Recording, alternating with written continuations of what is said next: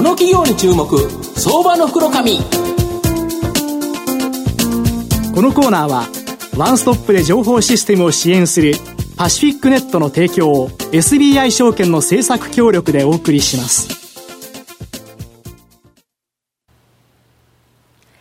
ここからは相場の福の神、SBI 証券投資調査部、シニアマーケットアナリスト、藤本信之さんと一緒にお送りします。藤本さん、こんにちは。毎度、相場の福の神こと、藤本でございます。まあ、今日日中2万円つけたけど、うんね、ちょっといまいちという形ですね。まあちょっと上値重いかなまあ、しっかりではありますね。しっかりですね。はい、で、今日ですね、ご紹介させていただきますのが、えー、東証マザーズ上場、証券コードが6533、えー、デジタルアイデンティティ代表取締役社長の中村義郎さんにお越しいただいてます。中村さん、よろしくお願いします。よろしくお願いします。よろしくお願いします。えー、デジタルアイデンティティは、えー、東証マザーズ上場で株価が今2946円。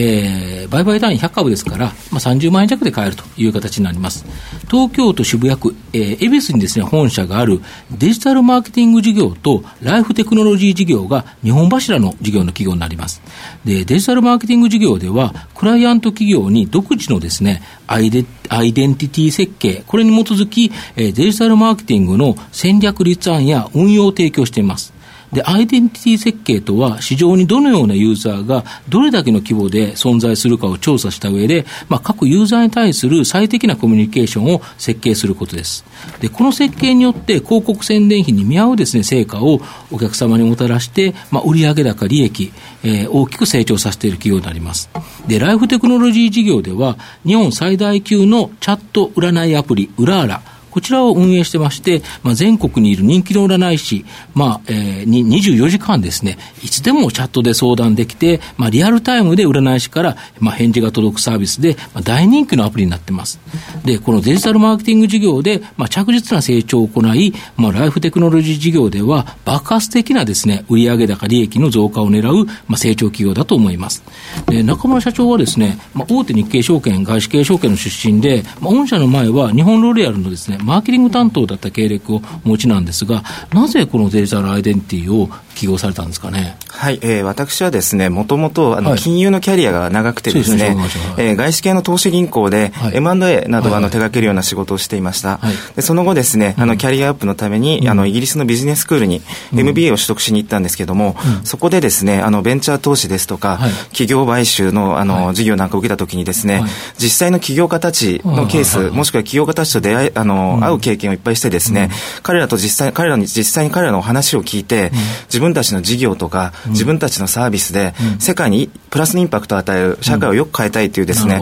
そういった志に打たれて、あの、私自身も起業したいと思うに至りました。で、その後ですね、まあ、金融の経験しかなかったので、まあ、実業を学びたいということで、あの、帰国をして、え日本ロレアルという会社に入りまして、最大の化粧品はい、そうですね。はい。化粧品のマーケティングマネージャーとして、主に広告の仕事をしておりました。そこでですね、えいろんな広告書はあるんですけども、私そこで初めてインターネット広告というものに出会いまして、例えば雑誌の広告とかテレビの広告というのは、はい、あの広告費を打つとどれだけ効果が出るかというのは、ちょっと見えにくい部分があるんですけれども、ね、はい、ネット広告というのはそれがもう如実に、明確に、まあ、見えるということで、投資をするサイドとして、まあ、インターネット広告、これがどんどん伸びるんじゃないかなという、まあ、ひらめきをあの持ちまして、で実際にですね市場を調べると、まあ10%ぐらい、えー、成長している、はい、市場だったんですね。ですので、まあ、インターネットバブルの崩壊後ではあったんですけども、実際に市場も伸びておりますし、その日本ロレアルという、まあ、巨大な広告費を持ってい。る会社の中でも、はい、まあ、ネットに広告費を割いている割合というのはすごく少なかったので、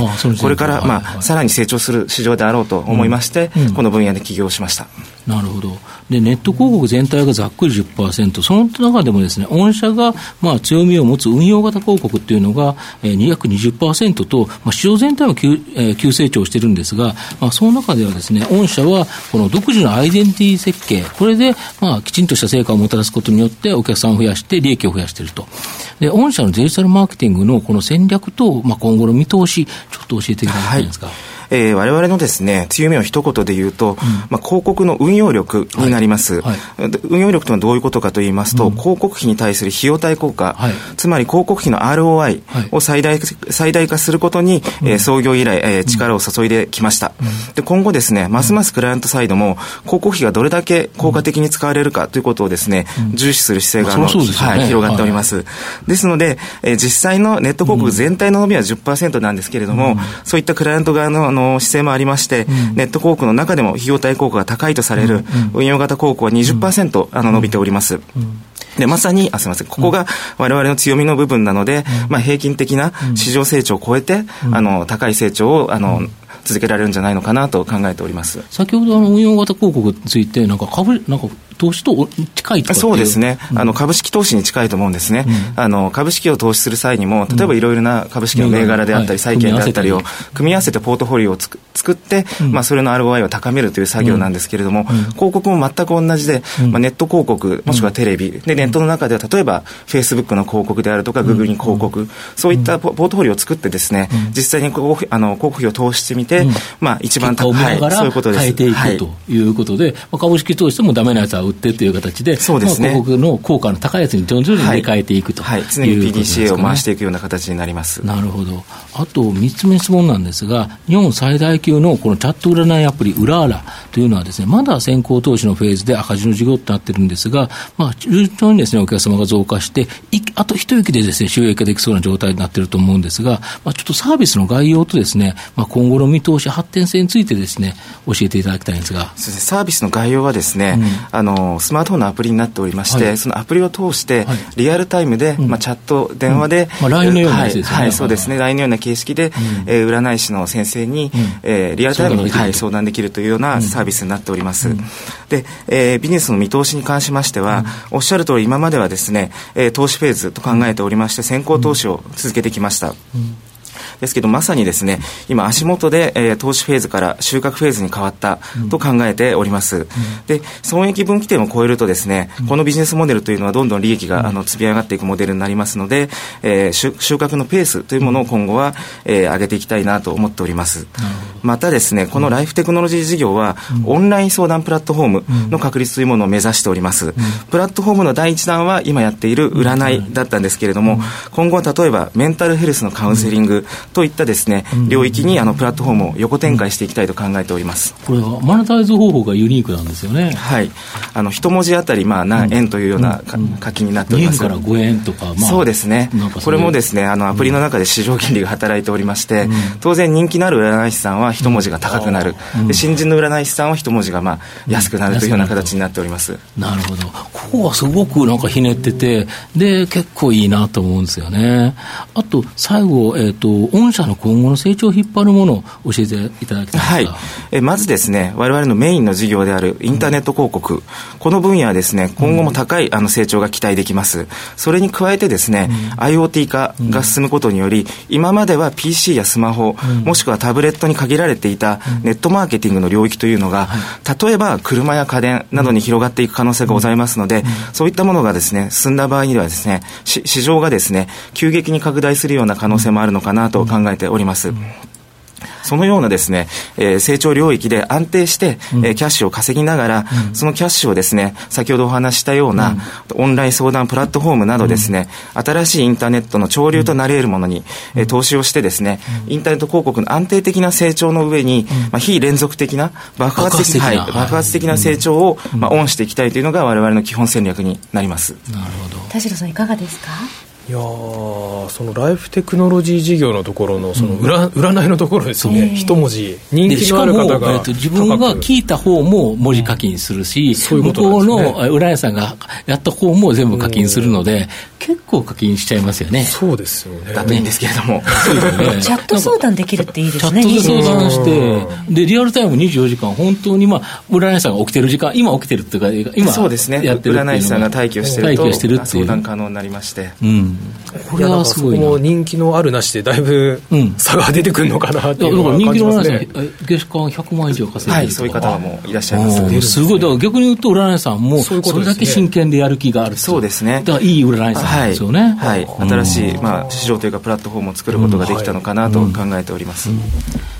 最後まとめさせていただきますと、このデジタルアイデンティティさんは、えー、現在の収益をきちんと稼ぎ出すですね、キャッシュカウのビジネスと、将来大きく成長しそうなスター、花形のビジネスをですね、保有しているのが、まあ、最大の注目ポイントだと思います。独自のアイデンティティ設計によって成果を出すことによってですね、まあ、大口顧客を獲得しているデジタルマーケティングでは、まあ、年間20%以上のですね、着実に成長する収益を稼ぎ、まあ、一気にブレイクしそうな占いアプリ、ウラーラではですね、売上高利益の急増の夢があるかなと思います。で、また占いだけではなくて、まあ、メンタルヘルス相談とか様々な分野への発展も期待できると思います。まあ、PR もですね、現在23倍台と、まあ、割高感はなくですね、まあ、相場の福の神、注目のですね、成長企業だと思います。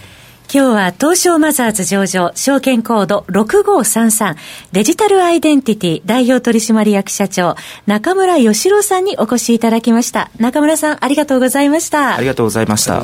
藤本さん、今日もありがとうございました。どうもありがとうございました。ありがとうございました。IT の効果的な活用は企業の生命線。証券コード3021東証2部上場パシフィックネットは IT 機器の導入、運用、セキュリティ、そして処分に至るまでワンストップで企業の情報システムを支援する IT 資産活用のオンリーワン企業です。取引実績1万社を超えるスペシャリスト集団。証券コード3021東証2部上場パシフィックネットにご注目ください。この企業に注目相場の福のこのコーナーはワンストップで情報システムを支援するパシフィックネットの提供を SBI 証券の政策協力でお送りしました。